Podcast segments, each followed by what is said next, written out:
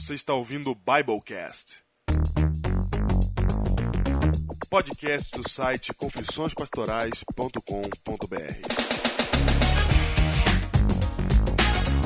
Eu sou o pastor Diego Barreto, auxiliar da Igreja Adventista da Alvorada, em São Paulo.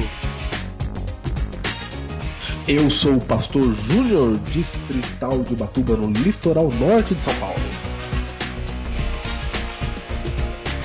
E esse é o, o Biblecast número 60. 60, aguardado o Biblecast 60. Guardado? Aguardado porque nós fizemos o povo aguardado a semana passada pra hoje. né? É verdade. E por causa disso, Júnior, hoje a abertura é pequenininha, depois nós vamos direto pro tema. Quero mandar um abraço aqui para o pastor Ronaldo de Oliveira. Ai, todo poder. Ronaldo de Oliveira, assim que ele adentrou no grupo Heróis do Biblecast do Facebook, Diego ouviu um clamor porque ele estava no programa ao vivo lá no Novo Tempo. E os heróis entraram em contato com ele ao vivo. É verdade. O que aconteceu? Ele mandou um abraço ao vivo, direto do programa. Como é que é o nome do programa? No programa Consultório de Família, Diego. Ele não só mandou um abraço, como ele disse que o Biblecast é algo muito legal. Essa foi a expressão que ele usou. Foi, foi tanto poder. Eu assisti também na reprise. Foi legal. Foi mesmo, hein? Muito bem, então um abraço dos heróis do Biblecast para o pastor Ronaldo de Oliveira. Um abraço, pastor Ronaldo de Oliveira. Que já foi meu presidente, agora é seu presidente. Você viu? Ele é presidente aqui do- dos, dos casters. Verdade. Eu quero mandar um abraço, dois abraços especiais. Um pro André Isidro Júnior, que é da minha igreja e descobriu o Biblecast. Opa! E veio falar comigo na quarta-feira passada. E tá empolgado, tá gostando, tá viciado, falou. Então, um abraço pro André Isidro, obrigado pelo seu apoio, meu amigo. Um abraço. Um outro abraço, Júnior, especial. Especial, porque esse- essa é uma semana especial, Júnior. Domingo é dia do quê? Domingo é dia dos pais, hein? Domingo é dia dos pais, Júnior. Júnior, e o Nicolas Ubiali, que ouve o Biblecast, o Nicolas, ele está mandando para o seu pai, no- na semana do dia dos pais, um abraço pelo Biblecast. Olha aí. Pelo Biblecast, um abraço, pai do Nicolas. O pai do Nicolas se chama Jaime. Jaime Ubiali de Franca. É o nome de rei. É, tá aí. Tá aí. Nome de rei. mesmo.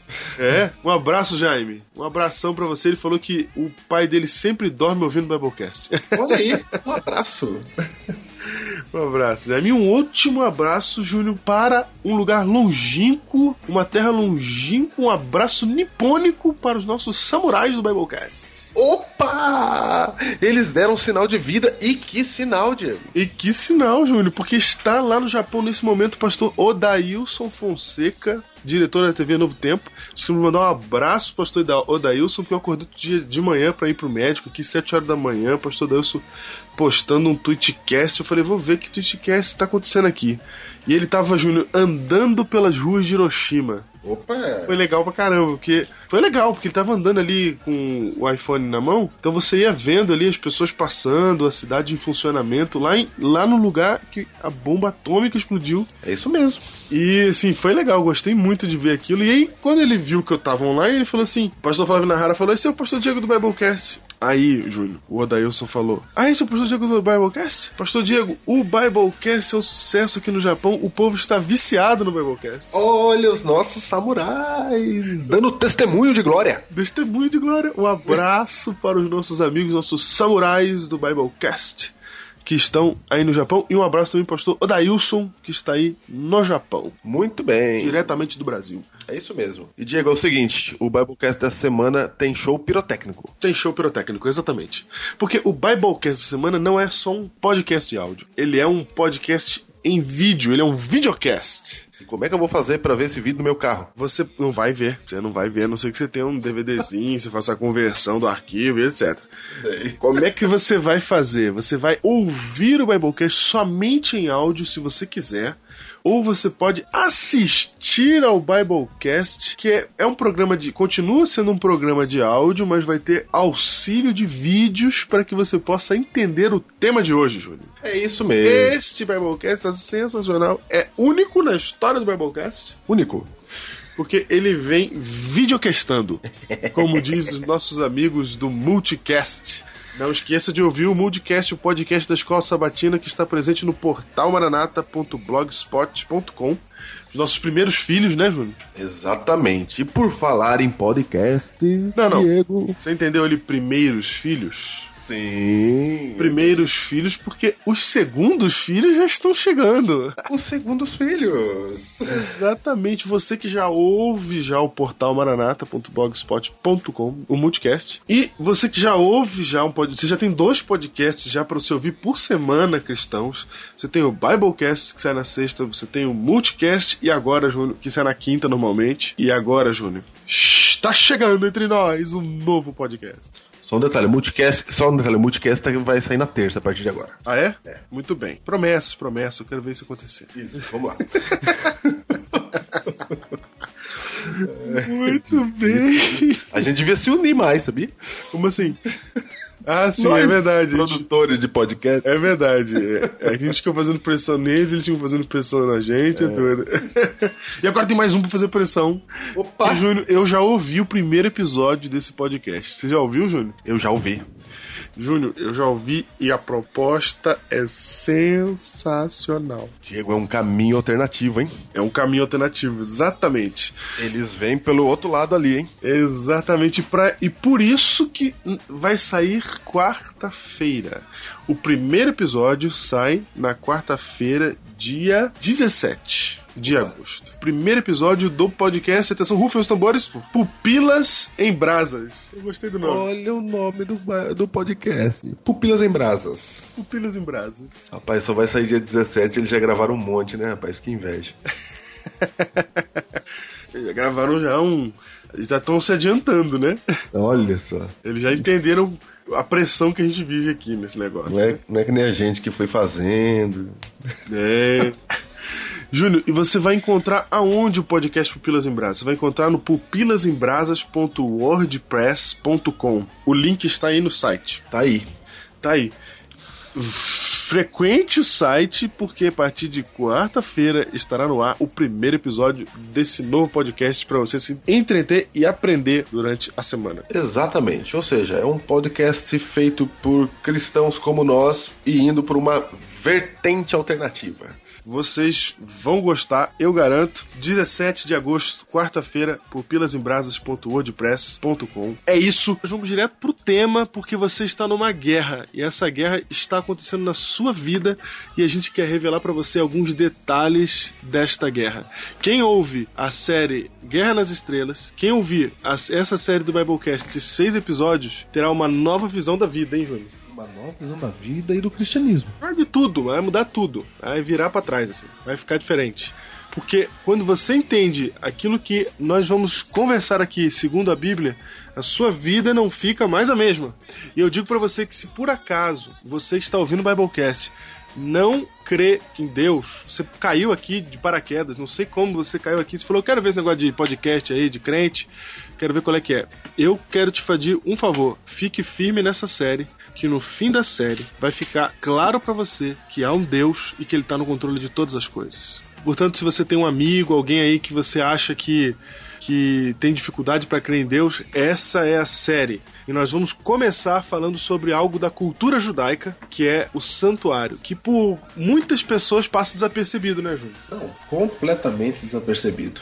Tem gente que acha que santuário é o que, que é um negócio aí que o povo tinha lá e tal, não serve pra nada mais hoje. Só que nós vamos começar pelo santuário e dele você vai entender um monte de coisa que tá na Bíblia. É isso mesmo. Então, boa viagem. Seja bem-vindo à Guerra nas Estrelas.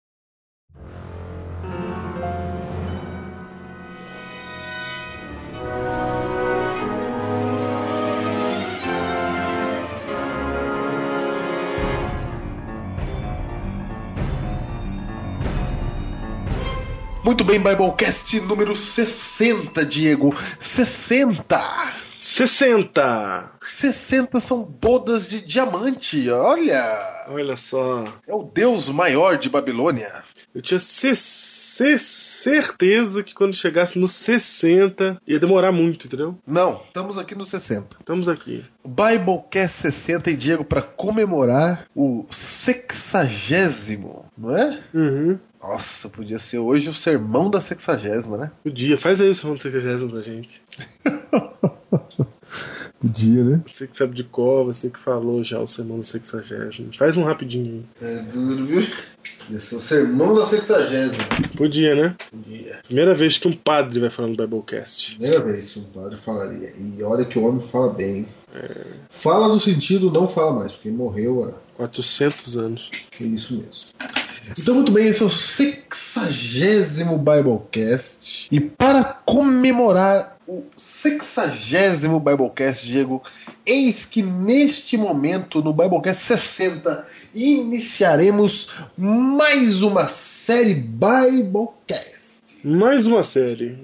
Mas essa série promete, hein, Júnior? Não, não, não, não, não. Essa série, eu vou dizer pra você. Essa série é sensacional. Qual é o título da série, Diego? O título da série é.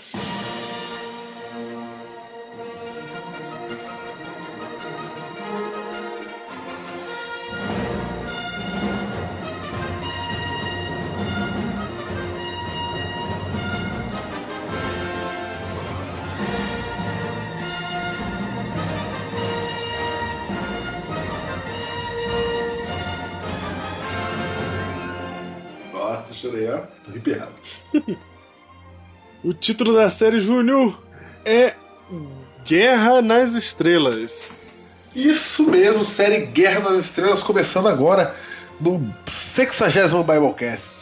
Por que Guerra nas Estrelas, Júnior? Por que Guerra nas Estrelas? Você vai descobrir durante a série. Ah, é? É, você vai descobrindo. Você não vai falar nada agora pro povo? Não, a gente vai falar, porque o episódio de hoje que abre a série, não é? Então, para iniciar a nossa série, Diego, nosso é, primeiro episódio tem por título. Qual o título, Diego? A Nova Esperança. Voilá!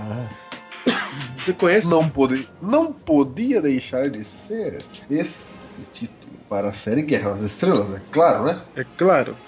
E o que é que vamos falar neste tema? Já temos o título da série, temos o título do tema de hoje. Qual é o tema de hoje? Diego, o tema de hoje, para que você saiba desse tema, abra em Êxodo capítulo 25, verso 8. Êxodo 25, verso 8.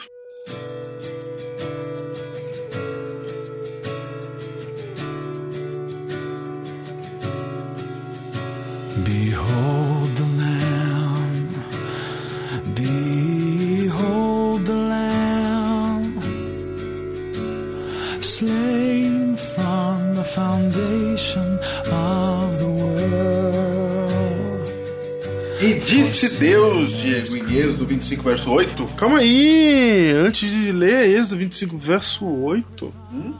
Exatamente. Antes de ler, nós temos que dar um contexto, porque assim, para que venha uma nova esperança, é preciso que haja uma situação, um, um- um ambiente de desesperança. Ok, então vamos para o início. Para o início. Gênesis 1, verso 1. No princípio criou Deus os céus e a terra. Diego, Hum. e Deus, ao criar o homem no sexto dia, homem e mulher, a Bíblia deixa nuances, dá a entender de que o homem falava diretamente com Deus, certo? Certo. Dá a entender não, falava. É claro. Falava? É claro. Ok. Mas aí em Gênesis capítulo 3, o que, que acontece, Diego? Em Gênesis capítulo 3 acontece que Eva toma do fruto que era proibido, ouvindo a voz da serpente, fazendo sua própria vontade, pecando contra Deus, e naquele momento ocorre uma cisão. Opa! Uma cisão, uma separação. Tudo isso para botar mais fogo na fogueira da Guerra nas Estrelas, que já estava rolando há muito tempo. Pra falar a verdade, nessa hora que a guerra nas estrelas começa a nos afetar. Opa! Quer dizer que a guerra que começa nas estrelas, entre as estrelas de Deus, começa a nos afetar. Vem pra Terra. Vem pra Terra, é isso mesmo. E a Terra se torna o palco principal desta guerra. Olha só, e tudo estava ruim, porque Isaías 59 diz o seguinte, Diego.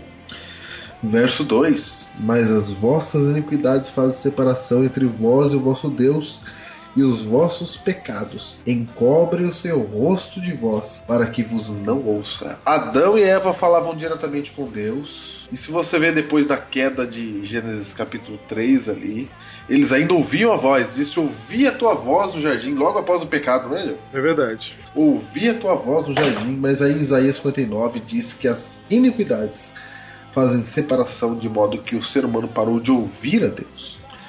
Ou seja, nascemos para viver juntos, criados para adoração. Agora nem mais ouvimos a voz de Deus. Muito bem, o que dirá vê-lo, né? Tudo, tudo estava perdido, Diego. Tudo estava perdido. E a situação do homem era irreversível.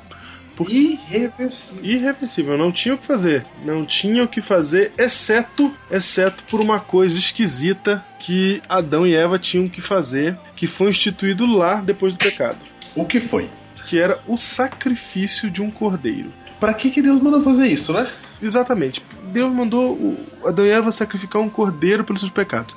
E assim foi de geração em geração, até que esse hábito desapareceu durante o período da história humana e do povo ali, né? Que estava escravizado no Egito. Ou seja, o período da escravidão egípcia, o povo judeu não fazia mais o sacrifício de animais. Ok, Diego, até que foram libertos. Exatamente, até que foram libertos. Por que não, foi, não podia fazer na época do Egito? Por que não podia fazer? Porque o, o Egito não deixava matar os bichinhos, porque tudo era sagrado no Egito, tudo era Deus. É isso mesmo. E já já você vai entender o que cordeiro tem a ver com tudo isso. Exatamente. Aí, como o povo, Júnior, ficou muito tempo durante o, todo o período que eles ficaram lá escravos no Egito, é, é, as, as gerações que se passaram, elas podem muito bem ter se esquecido do propósito do cordeiro, ou o que quer que seja, e, e, e o, o próprio, a própria situação do cativeiro gerava uma situação de, de desesperança. Porque quando o povo começou a crescer, quando o povo começou a tomar corpo de novo, né, para poder até quem sabe um dia se libertar, esse era o sonho, esse é o sonho de todo escravo em qualquer situação. Aí o, o faraó mandou matar tudo quanto era menino. Então a situação era de desespero, não tinha luz no fim do túnel. Até que eles foram resgatados. De repente, do nada, veio um velhinho lá falando que era de Deus e botou o povo do para fora do Egito. E Foram para a terra prometida. estavam indo para a terra prometida quando de repente surge Êxodo capítulo 25, verso 8. Opa, Deus olhou para Moisés e disse: E me farão um santuário para que eu possa habitar no meio deles. Muito bem. Olha, olha a expressão, para que eu possa habitar no meio deles. Ou seja, o homem estava separado de Deus pelo pecado. Ou seja, esse- havia rompido ali, Diego, a ligação entre o homem e Deus. Porém, nasce uma nova esperança. Você sabe que essa Quando Deus disse: E me farão um santuário para que eu possa habitar no meio. É Deus buscando o reencontro, a reconciliação. Exatamente. E você sabe que isso acontece bem no período em que ele é, finalmente tem um povo estabelecido e que ele pode fazer uma aliança com esse povo. Porque até esse período não tinha povo, né? Era uma família. Era, uma- olha, você foi profundo, hein?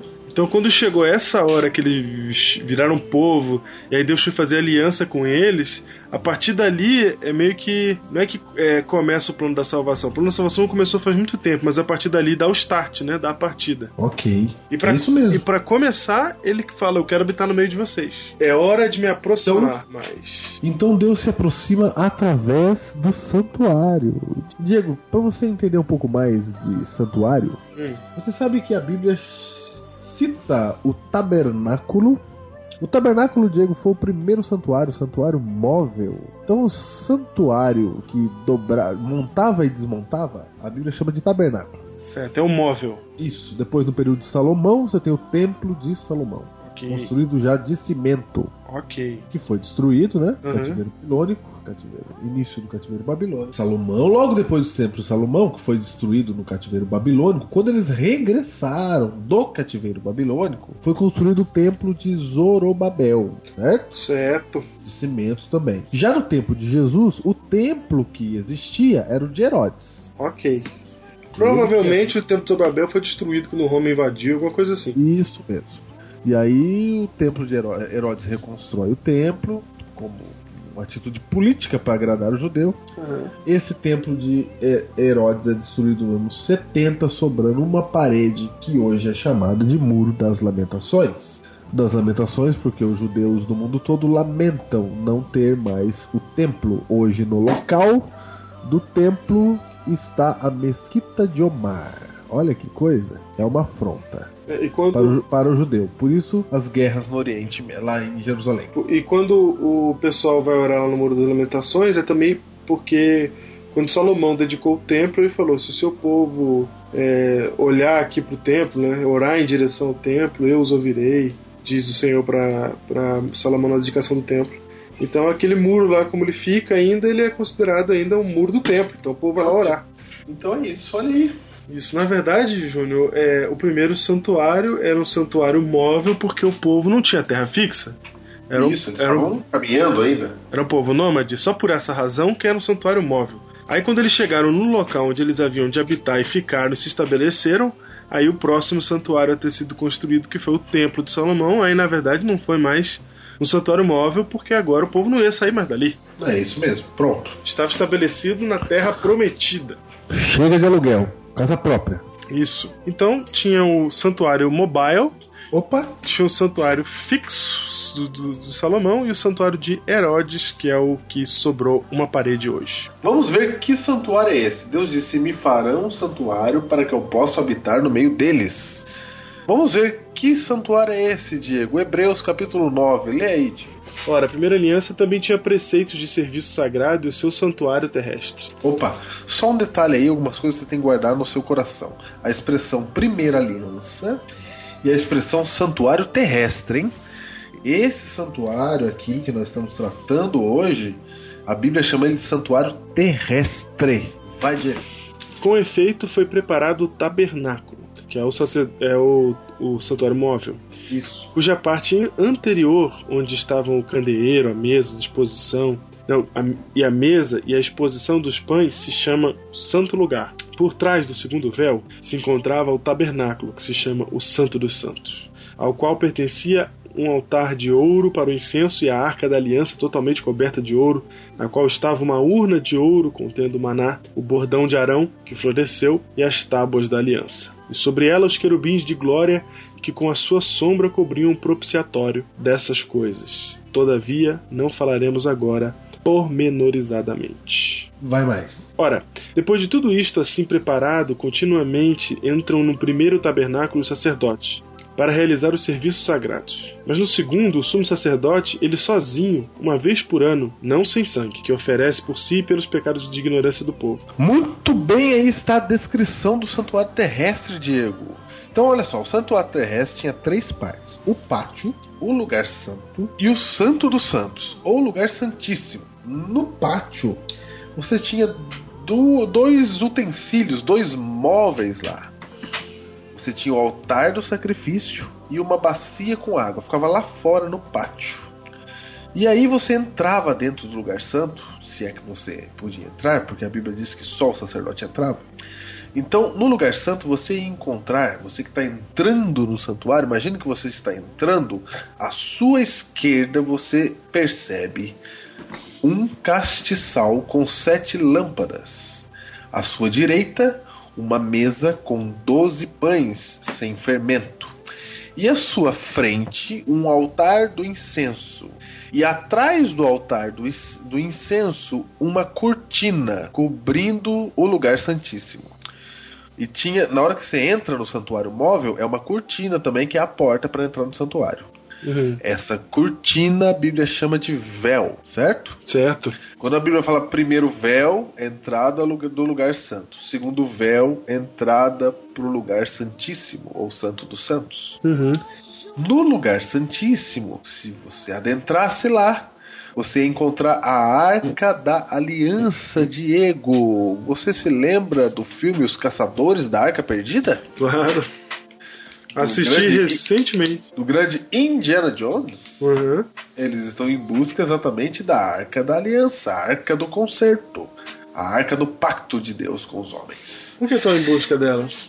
Porque ela desapareceu. Ela Desapareceu, né? Ninguém Não, mas foi uma, não, mas foi uma desaparecida que eu vou falar pra você, viu? Foi uma desaparecida nervosa, porque hoje ninguém sabe onde tá e muita gente já procurou. Não, mas faz que na época de Cristo já ninguém sabia mais. É, sumiu firme. Na época de Cristo ela já não existia. Sumiu firme, Diego. Então veja só. Aí você encontraria ali a Arca da Aliança, que era uma arca de madeira revestida de ouro. Uhum. E essa arca de madeira revestida de ouro tinha uma tampa. A Bíblia chama tampa de propiciatório. Ok. É a tampa da arca. Propiciatório. Essa tampa tinha uma escultura nela. A tampa era feita com uma escultura. Tinha esculpido nessa tampa dois querubins, dois anjos, um de frente para o outro, Olhando para baixo, e com, como os querubins têm quatro asas, duas para cima. cima e duas para baixo. Certo, Diego? Certo? Certo. O propiciatório que tampava a arca. Dentro da arca tinha o quê? Três coisas. Tinha Diz no o. texto que nós lemos. Tinha o cajado, do, o cajado de Arão que floresceu, as tábuas da aliança e o maná. Olha só o maná. Exatamente. O maná tava lá. É o maná de Deus, né? É, Pra mim que Só ouço esse DVD agora. certo. Agora, você falou aí das bacias, do pátio, essa parte a gente não leu aqui em Hebreus. Onde que tem isso aí na Bíblia? Ah, não tem a bacia?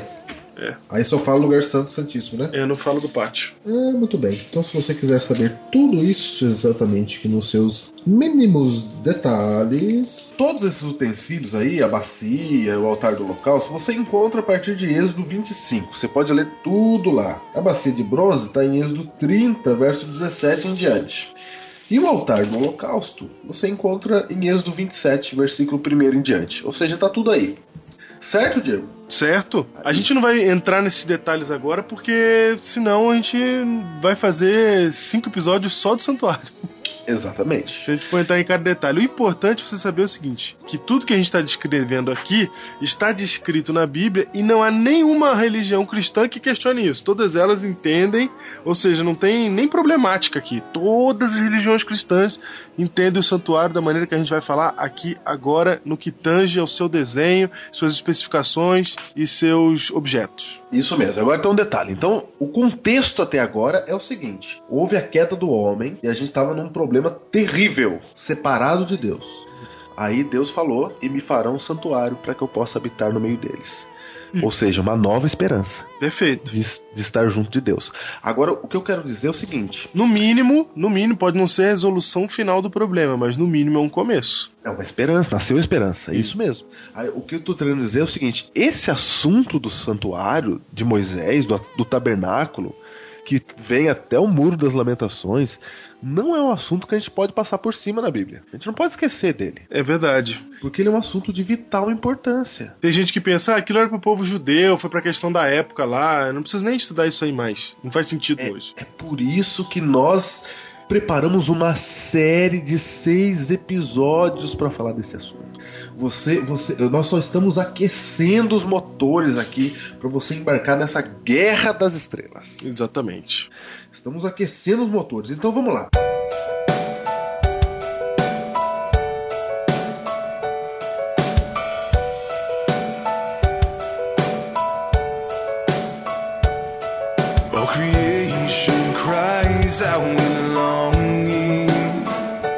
Tem aí o tabernáculo santuário, tá Isso. certo? Hoje nós vamos mostrar o que acontecia lá. Júnior, Vai. dentro desse tabernáculo haviam vários objetos e cada um desses objetos tinha uma, uma especificação para ser colocado numa determinada posição e cada um deles tinha uma simbologia, ok? Exatamente. Que nós vamos falar no próximo Biblecast. Nós vamos explicar a simbologia no próximo, exatamente. Então, Júnior, todos esses símbolos, todos esses objetos sendo colocados ali, especificamente, Deus deu todas as medidas, não foi? Todas as medidas. Ele deu as medidas, ele disse quais eram os, é, os- o tipo de material que tinha que ser utilizado, como que, como que esse material ia ser posto lá, tudo, esses, cada detalhe do projeto inteiro foi dado por Deus, ok? Ok, tudo certinho. E tudo com um propósito, certo? Tudo com propósito. Isso significa, Júnior, que na verdade ali Deus estava projetando todo aquele, todo aquele local, porque ele tinha alguma mensagem para dar, alguma coisa para falar ali. Então, na verdade, Deus ele está desenhando pra gente entender alguma coisa, entendeu? É como se Deus dissesse assim, ó, eu vou salvar vocês quer que eu desenhe? Isso, porque para explicar a salvação é complicado. É complicado, porque é o seguinte, olha só, até hoje um monte de gente não entende. Você fala assim: "Ah, é Jesus morreu para nos salvar". A pessoa ela não sabe o que isso quer dizer. Ela só, ela só, ela só concorda com você, mas ela não sabe o que quer dizer. Muita gente não sabe porque Jesus morreu, Muita gente, ah, para nos salvar, mas por que, que ele tinha que morrer para nos salvar? Não sei. Então, a, é, por que, que é complicado? Porque eu vou ser salvo por um mérito que não é meu. Eu não tenho mérito nenhum, pelo contrário, eu tenho condenação. Como que eu posso ser salvo? Você foi profundo, hein? O santuário, Diego, é o símbolo da graça no Antigo Testamento. Exatamente. É o jeito de Deus exprimir, desenhar, explicar para todo mundo entender que é como que a salvação é funcionar, todo o processo da salvação. E Júnior, a gente não tem noção disso, mas o fato dos, das pessoas conviverem com esse santuário por tanto tempo, o, te, o, dia todo, sempre, o tempo todo estão ali olhando para o santuário, vendo seus ritos, vendo como funciona, isso ajuda muito a compreender o que havia de acontecer, como seria a salvação. Porque você fica ali envolvido com os símbolos o tempo todo, o tempo todo, o tempo todo, chega uma hora que vai dando insight na sua cabeça. Você fala, rapaz, eu acho que é por isso que ele joga sangue na cortina. Eu acho. É, olha. Eu acho que. Ah, rapaz, um dia ele tá assim, sabe, contrito no seu pecado, falando com Deus, orando, de repente, pum. Rapaz, eu acho que é por isso que um dia o sumo, sumo sacerdote tem que entrar lá dentro, porque não é justo, entendeu? Você vai meditando naquele, porque aquele rito todo estava acontecendo ali para que as pessoas pudessem absorver a verdade da salvação. É isso mesmo. Agora vamos lá, Diego. Vamos lá. É o seguinte: quem podia entrar no santuário? Somente o sacerdote. Opa, as pessoas não entravam no santuário? Não, as pessoas não podiam entrar no santuário. Ninguém entrava no santuário? Não, porque Deus estava lá dentro. Opa, então, então porque tem separação, né? Entre nós e Deus. Exatamente, você não pode chegar onde Deus está, você é pecador. Então, quem entrava era só o sacerdote. Isso. E no lugar santíssimo, lá onde estava a arca? Lá só entrava o sumo sacerdote. É, não era qualquer sacerdote, só o sacerdote principal. E não entrava todo dia, entrava uma vez por ano lá onde estava a arca. Exatamente, porque lá dentro onde estava a arca estava o Shekinah, que é a presença de Deus, a presença literal de Deus ali. Ah, entendi. Então veja só.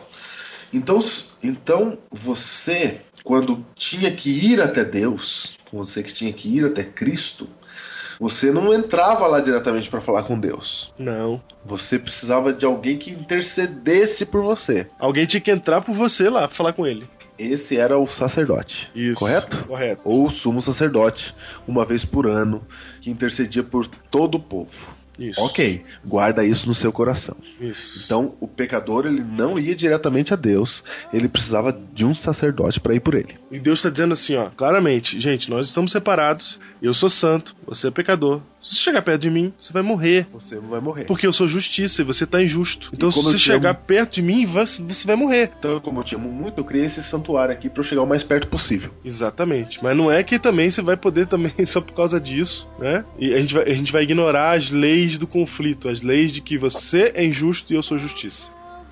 Ô Diego, isso mostra o, o quão grande é Deus, né? Uhum. É, às vezes a gente por muito tempo disse que oração é falar com Deus como se fosse um amigo, né? Isso. Só que a gente não pode esquecer que ele é amigo, mas não é um, um camarada, né? Não. Tá entendendo o que eu tô falando? Sim, claro. Entendeu? Ele é Deus. Sim, exatamente. Há que se ter respeito. Você sabe que há que se ter respeito. É isso, há que se ter respeito quando se trata de Deus. Não é assim as coisas dele. É. Entendeu? Não é assim, ah, me ama, me salvou. Não, não é assim.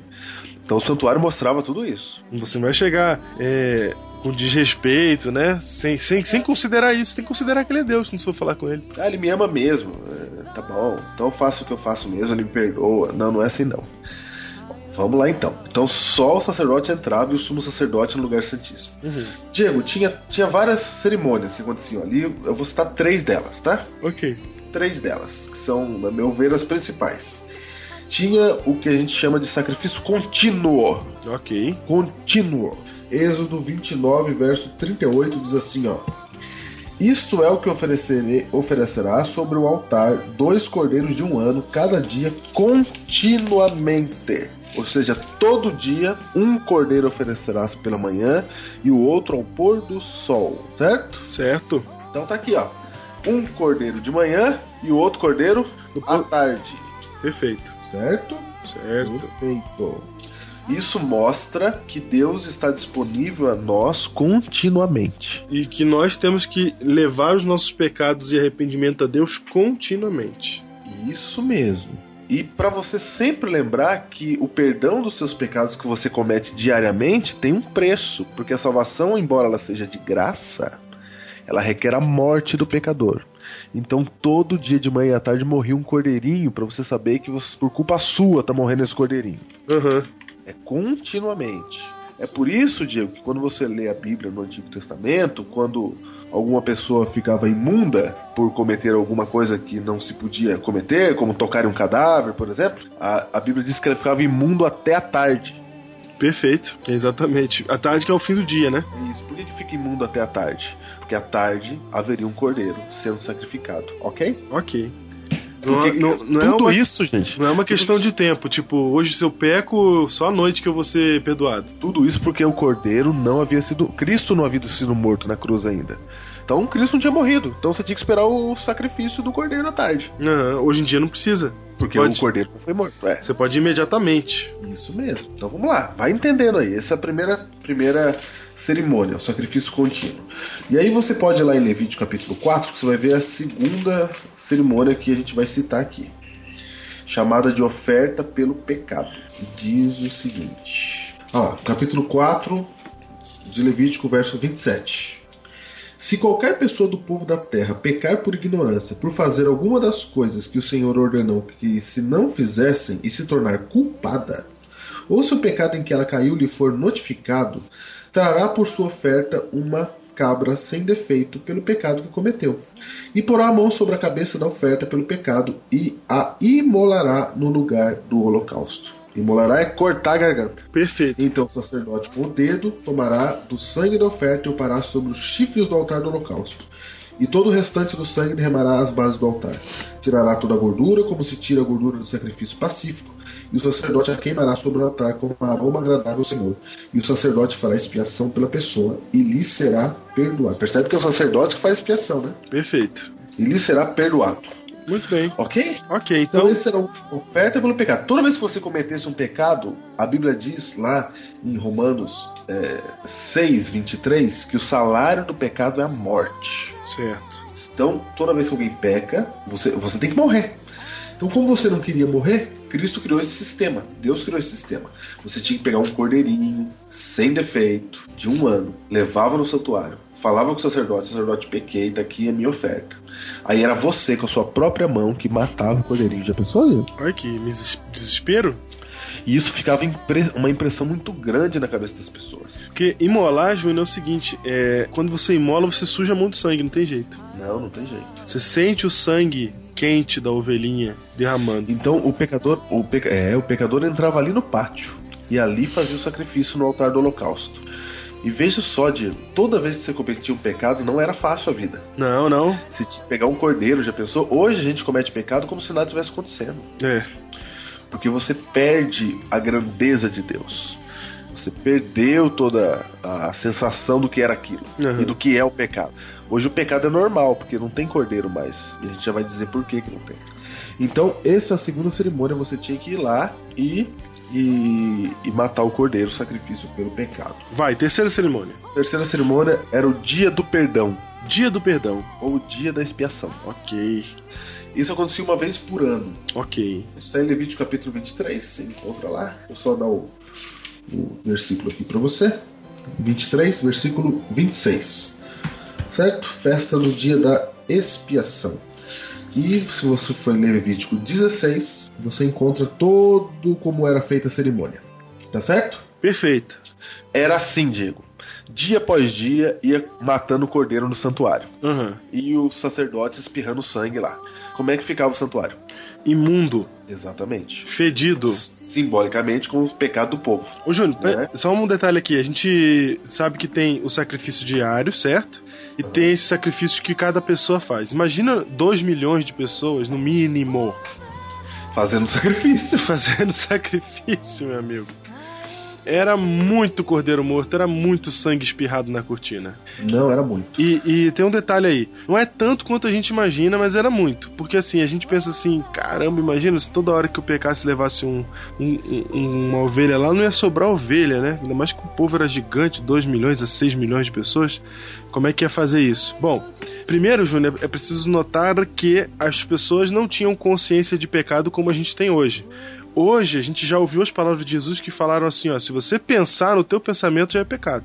Mas naquela época, pecado eram os dez mandamentos quebrados, entendeu? Era mais simples para eles. Eles entendiam pecado como uma coisa mais simples. Então não era Aham. toda hora que o cara ia fazer. Era só quando ele cometia um pecado que quebrava um dos dez mandamentos, que na cabeça dele, ou das leis levíticas lá, que ele fazia alguma daquelas coisas claramente, é que ele ia. Não, não se É pagava como se- é, pelo pensamento. Inclusive, por isso que existe o dia da expiação e por isso que existe o sacrifício contínuo para os pecados de ignorância, porque o povo ignorava muitos pecados. olha, você falou em pecado de ignorância. Você percebeu que o pecado de ignorância tem que matar cordeiro também, né? É, Tem exatamente. gente que fala que ignorância salva, né? Exato. Ah, eu não sabia, então não tem problema. Tem problema sim, filho. Tem é Precisa de um pecado. cordeiro morrer. É pecado. De um cordeiro morrer. Agora o que você falou é importante. Hoje também é assim, Diego. Na igreja, por exemplo, não tem censura ou disciplina para todo caso de pensamento. Não tem hoje. É verdade. Só tem censura quando é um, algo mais público, né? É. Ou seja, então para você pegar aí o paralelo. Ok. Então, o sacrifício contínuo estava lá, o, o sacrifício lá pelo pecado, aí uma vez por ano, no dia do perdão, ia limpar o santuário. Tinha que purificar o santuário daquela sujeira imundícia que ele tava. Que era Esse didática, era Hã? Isso mesmo. Que é- Esse dia era chamado de dia da expiação. Olha só o que, que Deus está dizendo. Ele está dizendo assim: olha, o, o pecado de vocês é desse jeito, é fedido, é nojento, é, é sujo. O pecado de vocês apodrece. O pecado de vocês é o que me separa de vocês, porque era jogado na cortina de propósito, porque a cortina é o que separava o santo do santíssimo, da presença de Deus. Ele tá falando, o que está me embarreirando, o que está fazendo a, a distância entre mim e vocês é o pecado. Olha aí. Então tudo era didático, era um desenho didático de Deus para explicar como funciona a salvação, o que está acontecendo no universo. Ele está explicando ali a guerra nas estrelas, começando a explicar o grande conflito, o que é que está acontecendo por meio do desenho do santuário. E aí, João? Exatamente. No dia da expiação, Diego, funcionava assim. O sacerdote tinha que fazer o sacrifício por ele mesmo, porque ele ia entrar no santuário, no lugar santíssimo. Ele ficava- O sumo sacerdote. Ele ficava três meses se preparando e sempre tinham mais é, sacerdotes prontos para assumir o lugar dele, porque nada podia impedir desse dia acontecer. Isso mesmo. Se esse dia não acontecesse, é provável que Deus destruísse o povo. É, porque tinha que purificar tudo. Você Exatamente. tinha que pegar o, o santuário que estava sujo e limpar ele, pegar esse pecado e mandar para embora. E tem uma razão por isso. Esse dia da expiação ele faz figuração de um outro dia muito importante da humanidade, da história do universo. É, que nós vamos chegar lá. Isso. Então veja. Nesse dia, aí, o sacerdote, ele, depois de fazer expiação por si mesmo, agora ele chegava ali no santuário, essa era a cerimônia, ficava todo mundo contrito, que era um momento importante. Porque a Bíblia diz que se tivesse algum pecado aí não confessado, era eliminado do meio do povo, Uhum. Pessoa, né? Isso. Aí o sumo sacerdote, ele pegava agora dois bodes, Diego. Ok. Isso está em Levítico 16. Dois bodes. E ele sorteava ali entre os dois bodes. Um seria para o Senhor, ok? Ok. O E re- o outro, seria, o outro ficaria vivo. Ok. O que seria para o Senhor era imolado e fazia expiação pelo povo. Isso. Então veja só, simbolicamente, tudo símbolo, tá? Quando você pediu perdão, o seu pecado passava para o cordeiro, o cordeiro morria e o sacerdote ia lá dentro do santuário fazer intercessão por você. Isso. Nesse dia, estava acumulados os pecados lá. Era como se o pecado vai ser mandado embora. Eles vão limpar as cortinas, tudo, vai começar um ano novo. Isso. Tudo, tudo limpo agora. Então agora o sumo sacerdote entrava e dentro. Eu vou ler, vou ler, vou ler, vou ler. Levítico 16, versículo 15. Depois imolará o bode da oferta pelo pecado. É aquele que ele sorteou que ia morrer. Que será para o povo e trará o seu sangue para dentro do véu. Opa, agora você já entende a expressão dentro do véu, né? Isso. dentro do lugar santíssimo, onde estava a Arca da Aliança. O que acontecia se uma pessoa normal entrasse lá, Júnior? Era consumido. O que acontecia? Como Nadab e Abiú. Exatamente. A WBU são dois sacerdotes que entraram lá é, fazendo coisa errada dentro do santuário e foram consumidos. Levaram fogo estranho, ou seja, acenderam as velas lá com outro tipo, um fogo. O fogo tinha que ficar aceso continuamente, entendeu? Eles levaram, acenderam, fizeram uma bagunça lá. Fizeram bagunça, tava, tava bêbado. Morreram. Exatamente. Diante de Deus. Então E, só, e um sacerdote podia entrar no, sumo no- no- no Santíssimo? só o sumo sacerdote entrava. O sacerdote podia? Não, o sacerdote não. O que acontece se o sumo sacerdote entra no Santíssimo e morre lá dentro porque tem pecado? Eles costumavam amarrar uma corda no pé do indivíduo. E botar uns sininhos na roupa, né? Porque se o sininho parar de balançar, Porque ele morreu lá dentro, então tem que puxar, porque ninguém pode ir lá nem pegar o corpo. Não pode ir lá pegar, tinha que puxar. Não dá pra, isso não dá pra abrir o véu e falar assim, licença senhor, licença aqui, pegar aqui o menino que morreu. Não podia. Não, não dá. podia botar o olhinho, não podia, ninguém sabia o que tinha lá, Júlio, só o sumo sacerdote. As pessoas sabiam que tinha uma arca e tal, mas não sabia como é que era o cenário, até porque lá ficava o fogo queimando. Quando A, a- a arca era conhecida, ela ia na frente quando eles iam andando. Isso, normal. Conhecida. Mas o, o Shekinah não. O Shekinah, Isso, o Shekinah foi visto no dia da dedicação do templo, quando saiu fogo lá de dentro, mas não, só viu o fogo saindo, não, não, sabe, não, não viu o Shekinah queimando ali direto. E o povo sabia que existia o Shekinah, porque quando Deus queria falar com o povo, aquela, o Santíssimo brilhava. Olha aí, é isso mesmo. O fogo ficava tão forte que do lado de fora o pessoal percebia. E nos momentos de ira de Deus com o povo, isso aconteceu várias vezes. Ok. Só pra Então você ter lá. uma ideia da santidade que era. É isso mesmo. Então vamos lá. Verso 15, continuando. E fará com seu sangue como fez com o sangue do novilho, aspergi-lo-á no propiciatório. O que é propiciatório, Diego? A tampa da arca. Isso. E também diante dele. Assim fará expiação pelo santuário. Fará expiação e trazer o perdão, tá? Uhum. por causa das impurezas dos filhos de Israel e das suas transgressões e de todos os seus pecados. Lembra, Diego, o que o interessante é que naquela época os pecados eles eram, ele tinha uma- um simbolismo físico, que era o sangue sujando o santuário, né? Isso. É um simbolismo para mostrar o quão terrível é o pecado. Quanto mais sangue, mais pecado. Da mesma sorte, fará pela tenda da congregação que está com eles no meio das, das suas impurezas. Nenhum homem entrará, estará na tenda da congregação quando ele entrar para fazer propiciação no santuário. O que é fazer propiciação? Se a tampa chama propiciatório, fazer propiciação é tampar os pecados. Uhum. Então vamos lá. Fazer propiciação do santuário até que ele saia depois de feita a expiação por si mesmo e pela sua casa e por toda a congregação de Israel. Então sairá ao, ao altar que está perante o Senhor e fará expiação por ele. Tomará do sangue do novilho, do sangue do bode e o porá sobre os chifres do altar ao redor. Do sangue aspergirá com o dedo sete vezes sobre o altar e o purificará e o santificará das impurezas dos filhos de Israel. Olha que coisa. Agora olha o verso 20, é muito importante o verso 20. Levítico 16, verso 20. Havendo, pois, acabado de fazer expiação pelo santuário, pela tenda da congregação, pelo altar, então fará chegar o bode vivo. Havendo, pois, acabado de fazer expiação pelo santuário, note, Diego, que acabou a expiação. Já fez expiação por todo mundo. Foi feito. Foi feita a expiação, acabou. Aí, quando acabava a expiação, chegava o bode vivo. Certo. Arão, que era o sumo sacerdote aqui na época, porá ambas as mãos sobre a cabeça do bode vivo, e sobre ele confessará todas as iniquidades dos filhos de Israel, todas as suas transgressões, todos os seus pecados, e os porá sobre a cabeça do bode, e enviá-lo ao deserto pela mão de um homem à disposição para isso. Assim aquele bode levará sobre si todas as iniquidades deles sobre a terra solitária, e o homem soltará o bode no deserto. Depois Arão virá à tenda da congregação, despirá as vestes de linho que havia usado quando entrar no santuário, e ali as deixará. Banhará seu corpo com água no lugar santo e porá suas vestes. Então sairá e oferá o seu holocausto o holocausto do povo, e fará expiação por si e pelo povo. Ou seja, morria um bode, e a Bíblia diz, Diego, lá em Hebreus, que sem derramamento de sangue não há remissão de pecados. Então o bode que, que fazia expiação era o que morria. O outro era apresentado vivo. Simbolicamente, os pecados iam para esse outro, certo? Certo. E levava esse bode lá pro deserto e de- deixava ele lá. Era como era o bode do dia expiação, surge a expressão, Diego, bode expiatório. É verdade. Vem daí a expressão, que ele levava a culpa de tudo. Exatamente. Ele levava a culpa de tudo. De tudo e embora. Por isso a expressão. O bode expiatório, exatamente. E ele morria sozinho no deserto. Aí o sacerdote voltava, pronto, se lavava e era feita a expiação. E começava mais um ano. Esse era a principal cerimônia no santuário terrestre, Diego. O dia da expiação. Mas de tudo isso, você deve estar perguntando por que tudo isso? Por que Deus mandou fazer assim?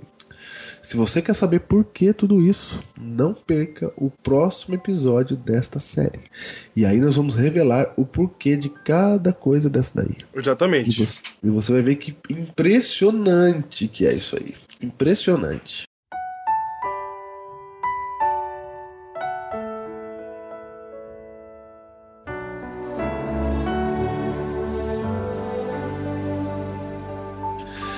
Veja só, Diego. Hoje a gente precisa entender uma coisa: que o pecado não é uma coisa leve. Certo. Porque hoje, como nós não matamos o cordeiro, a gente não tem a mesma impressão ruim do pecado que o povo na época tinha. Uhum.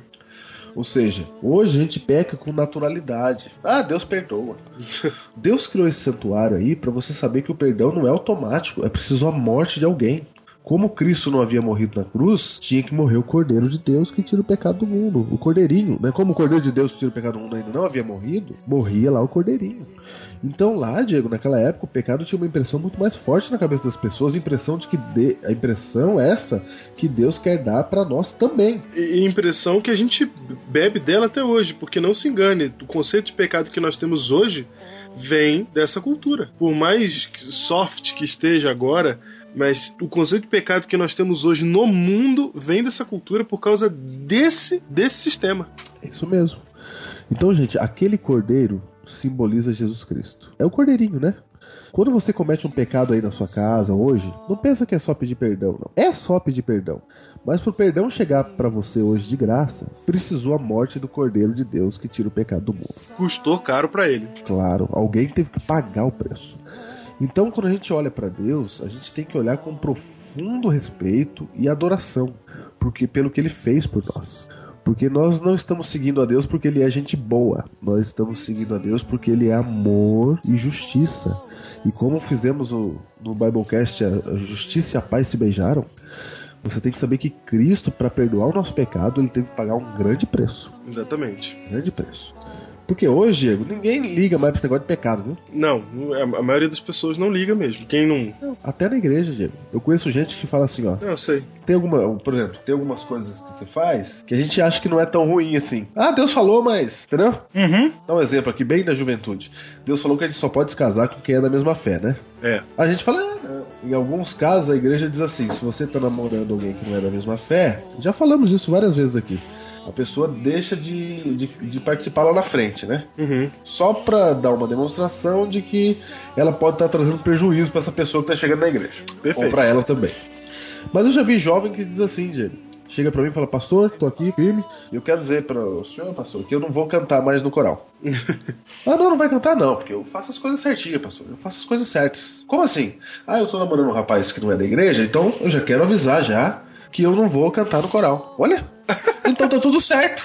E pronto, resolveu o problema. Vou resolver. Se o problema era cantar no coral, então tá tudo bem, eu não canto. Aí o outro fala assim: ó, na Santa Ceia você tem que pedir perdão pras pessoas, né? Antes de participar da Santa Ceia. Ah, mas eu, como eu tô brigado com aquela pessoa lá, como eu tô brigado, Então eu não vou participar. ah, então eu não participo, porque eu faço as coisas certas. Aí o pecado fica ganhando na sua vida. É.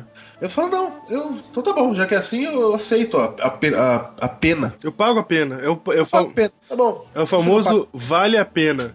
Isso, é, deixa que eu pago isso aí. A gente pensa assim, deixa que eu pago isso aí. Entendeu? Aham. Como se não fosse questão de vida ou morte. Mas o pecado, gente, é questão de vida ou morte. A gente tá falando pra vocês como é que funcionava o santuário do ponto de vista do judeu. A gente não quis explicar pra vocês os símbolos, porque a gente quer que você veja o que ele tá vendo. Você passe uma semana pensando no que ele vê, no que ele pensou, no que ele via, Pra você poder entender com força o que a gente vai explicar na semana que vem. Então eu recomendo para que você é, analise os detalhes do santuário. Analise os detalhes do que se via, dessas sensações. Sabe? Uma vez eu, eu acho, eu acho que já contei aqui em Biblecast, pastor George Knight, uma vez fez uma meditação contando que quando ele chegou da igreja ele resolveu matar o seu cachorrinho. E aí ele conta a história que o seu cachorrinho veio, poodle, bonitinho, pulando, ele levou pro, pro sótão depois do culto na igreja. Família lá em cima fazendo a comida. E ele botou a mão sobre a cabecinha do poodle, orou sobre ele, degolou o bichinho etc. E aí você vai ficando desesperado quando você lê, né? E no final ele fala assim: calma, antes de se chamar Sociedade Protetora dos Animais, eu vou dizer pra você que eu, eu não, não fiz isso, isso aqui é mentira, eu tô só falando isso pra você é, imaginar como, como era terrível. E quando você lê o texto, você fica realmente se sentindo muito enojado de toda a situação. E, e, e era essa impressão que as pessoas tinham naquele tempo. Era essa impressão que o santuário dava, entendeu? Quando, principalmente pro, pro próprio sacerdote que fazia intermediava entre Deus e o povo. O, quais eram as experiências que os sacerdotes contavam, né? Quando você conversava com um sacerdote, o que, que ele te falava, né? Você perguntava para ele como é que é lá dentro. E aí ele te fala, olha, você não tem noção de como é que é lá dentro. Lá dentro é uma cena terrível, porque no começo do ano, quando tá tudo limpinho, a gente vai sujando, vai jogando sangue ali, vai jogando sangue ali. E aquilo vai começar a manchar e fica fedido, entendeu? Ele vai contando suas experiências. Então, isso era uma experiência cultural do povo que fazia toda a diferença para a compreensão deles do que era a salvação e do que é o nosso pecado. E era parecido com o cachorrinho mesmo, porque o cordeiro, na época, lá pra eles, é o equivalente ao cachorro nosso. Exatamente. E o cordeiro que valia pro sacrifício era um cordeiro de um ano, novinho. Aquele que saltitava. Não era uma ovelhona lá, gorda. É. Era um novinho de um ano. E sem defeito, não podia ter defeito. Se tivesse com algum defeito, você ia falar, não, vamos sacrificar, porque tadinho, ele tá sofrendo. É. Não, é um que não sofre. É o É um perfeito. que tá bem, é o perfeito. É um que não tem nada com isso. Você sabe, Júnior, que o cordeiro ele morre sem fazer barulho, né? Então, e era, e era você mesmo que tinha que matar. Então, ó, pra essa menina que fala assim, ah, não vou cantar no coral mais porque eu entendi. Por exemplo, antes de você chegar e falar assim, ah, eu não vou participar da ceia, ou eu não quero mais cantar no coral, saiba que se fosse no Antigo Testamento, não era não vai participar do coral. Você tinha que pegar um cordeiro e matar ele. Percebe que a, que a, que a ideia era muito mais terrível. É. Ah, ainda bem que mudou e que não tem que matar cordeiro. não é assim não, filho. O cordeiro foi morto para você entender que o pecado é terrível e ele causa morte. Toda vez que você comete um pecado, alguma coisa morre em você. Ou morre sua autoestima, ou morre sua confiança em Deus, morre seu entusiasmo pelas coisas de Deus. Sempre que você comete o pecado, alguma coisa morre, porque o salário do pecado é a morte. É por isso que você precisa de um Salvador. É por isso que você precisa do Cordeiro de Deus que é Cristo. Então não pense que você pode viver uma vida mais ou menos com Deus, que você vai sair impune, porque não é impune. Alguma coisa vai dar errado para você. A sua comunhão com Deus não é a mesma. Sorte do povo do Antigo Testamento que eles podiam ver isso em símbolo. Agora nós, dois mil anos depois, a gente não enxerga mais o símbolo. Mas Deus manteve esse símbolo na Bíblia para que você entenda o quão terrível é o seu pecado. Se você não participa da ceia, você está cometendo um erro grave. Você tem que pedir perdão para a pessoa. Era o- por isso que tinha o dia do, do perdão lá em Israel. É, não, não tinha quem. Você não podia ficar de fora. Não. a, a mensagem é muito clara. Você não, não é, não é pra você é, não vir aqui se você tá ruim. Você tem que se dar, dar o teu jeito de resolver o problema e vir. Na época você não falava assim, ah, nem acredito nisso. Ah, eu não sou judeu mesmo. Eu sou judeu, mas não tô firme. Você podia falar isso. Imagina você, um jovem judeu no dia da expiação, falar assim, ah, eu não tô muito bem na igreja hoje, ah, não, nem concordo com isso aí. Você morria. Morria. Morria. Ah, porque Deus então impunha a religião sobre nós. Eles eram o povo sacerdotal da época. Uhum. Aquele povo era uma, era uma imagem de Deus para todas as nações. Então morria mesmo. Morria mesmo, acabou. O povo era o povo de Deus, eles eram sacerdotes, nação santa, não é? Ele era o símbolo para que todo mundo visse como é que acontecia. Então você, um adolescente judeu, você não podia simplesmente falar assim, ah, não tô bem na igreja, vou embora. Adolescente judeu é ótimo. É, adolescente judeu, não. Negócio de matar cordeiro aí, acho que não nada a ver. Pô de velho. Que de velho mata cordeiro. Ah, nada a ver isso aí. Como você olha hoje para as coisas da igreja e fala, ah, isso aí nada a ver. Você tem que primeiro, antes de falar isso das coisas da tua igreja, você tem que saber que para tua igreja chegar onde ela chegou, várias coisas aconteceram. Uhum. Para as doutrinas que a tua igreja segue existirem, muitas coisas aconteceram. Ou seja, nós estamos seguindo realmente um Deus que existe de verdade. E que se você continuar na vida que você está levando, você está caminhando efetivamente para a morte e sem saber, porque você não tem um cordeiro real, não é? Um cordeiro, um cordeirinho mesmo, Uhum. para te avisar. Você só tem Cristo, que é o cordeiro de Deus. E ele não fica morrendo na sua frente. Ele morreu uma vez só, há dois mil anos atrás. E se você não tomar cuidado, você se esquece disso. Verdade. Faz o apelo. se você quiser aí. Todo o sistema do santuário era para dizer que nós temos um conflito ocorrendo. E o conflito, a tensão é um Deus que nos criou, um Deus de amor, que quer estar conosco, mas não consegue por causa do, no- do nosso estado. E o nosso estado é um estado de pecado. O recado do santuário para nós é isso: é que isso está acontecendo agora. Deus quer se aproximar de nós, mas nós temos um estado que nos afasta dele. E há um único jeito de nos aproximarmos dele. Há um único jeito de resolvermos esse problema, segundo o sistema do santuário, é com de- o derramamento de sangue inocente, do sangue do Cordeiro de Deus que tira o pecado do mundo. Então, somente por meio de Cristo, que é hoje o nosso mediador, é que nós podemos ser perdoados, é que nós podemos nos aproximar de Cristo. Mas o que nós queremos deixar claro aqui nesse episódio é que isso é a primeira peça de uma- um cenário gigantesco que vai se montar no fim, no fim de- dessa série. Essa é somente a primeira peça. E o mais importante para você agora é absorver essas verdades, para que nos próximos programas você possa entender aonde isso vai dar. Deus não dá ponto sem nó. E você vai ver que ele fez isso direitinho para que hoje, no ano de 2011, você pudesse entender verdades que nem autores bíblicos entendiam. Exatamente. Para isso, fique firme aí e estude conosco o Santuário nesta série Guerra nas Estrelas. E se você está achando que a sua vida você vive no pecado, você tem muito pecado, saiba você que nasceu uma nova esperança. através do teu sangue, ó Jesus, triunfante vou, vitória tenho aqui. Neste mundo tão perverso, Senhor, nos deste a luz que ainda brilha pra quem queira ver em meu ser.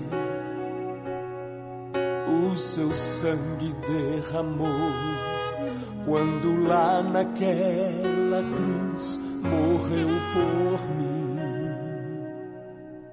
Por amor sofreu meu Cristo, por querer morreu, para que tenhamos vida eterna. Ó Senhor,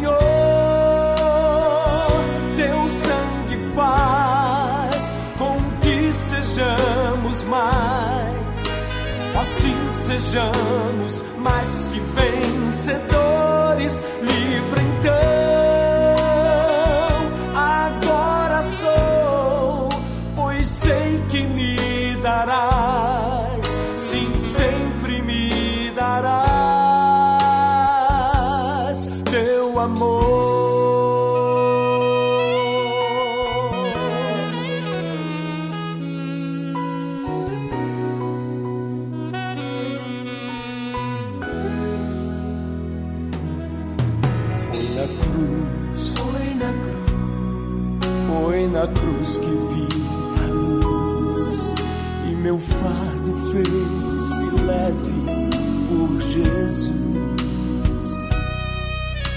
Pela fé em Jesus Cristo, eu recebi a luz.